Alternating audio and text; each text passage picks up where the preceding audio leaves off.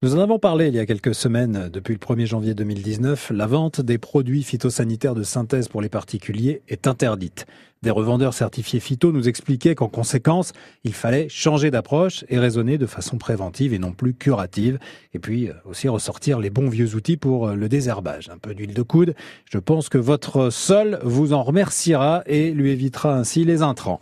Même chose pour la fertilisation des sols. Hein. Dans ce domaine, il existe aussi une alternative que vous connaissez sans doute, que vous pratiquez d'ailleurs peut-être. Ce sont les couverts végétaux.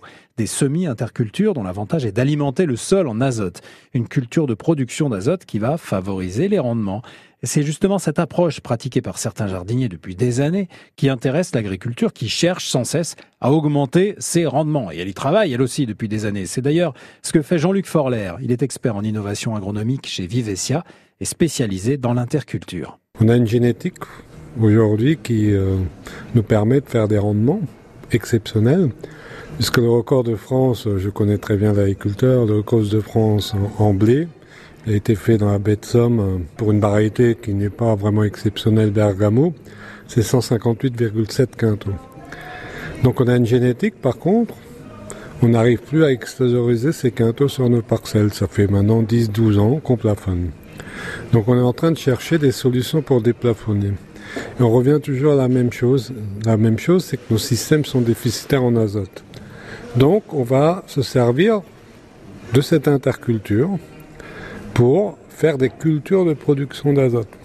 Et ça, c'est toute une science, c'est des choix variétaux, c'est des choix des, espèces, c'est essayer de faire la biomasse, il euh, faut jouer sur le rapport carbone euh, sur azote.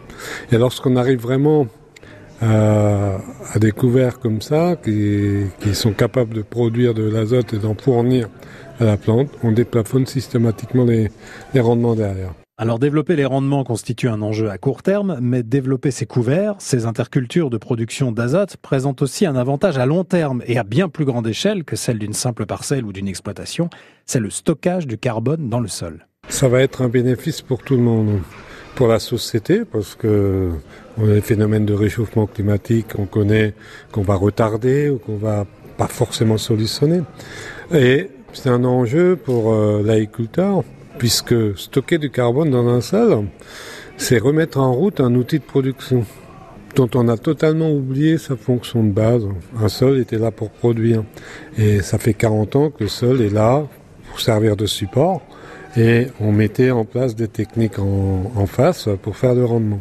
Mais on voit que ces techniques arrivent, on va à leur limite puisqu'on n'arrive plus à déplafonner les rendements. Donc ce stockage de carbone, il va augmenter. Vous savez que l'humus, la matière organique stable du sol, c'est du carbone tout simplement.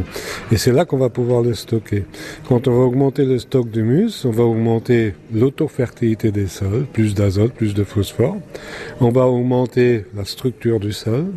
On va mieux résister à l'érosion on va aussi augmenter la réserve utile, puisque à chaque fois que vous augmentez de 0,1% votre stock d'humus, c'est ce qu'on arrive à faire en général en un an, on augmente la réserve utile de 3 mm, en disant c'est 30 mm. A des périodes de sec, on est beaucoup plus résilient. Donc, euh, cette interculture, justement pour produire de l'humus, le carbone on l'a dans les résidus de récolte, les pailles, etc., etc.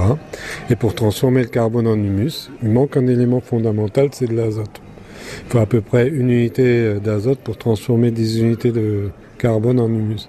Donc il faut des quantités considérables d'azote pour stocker le carbone dans le sol. Et l'interculture sert à ça sur du moyen terme. C'est ce que l'on appelle le couvert et que vous pouvez tout autant pratiquer dans votre jardin potager à votre petite échelle sur une période de quelques mois pendant laquelle votre sol est à nu.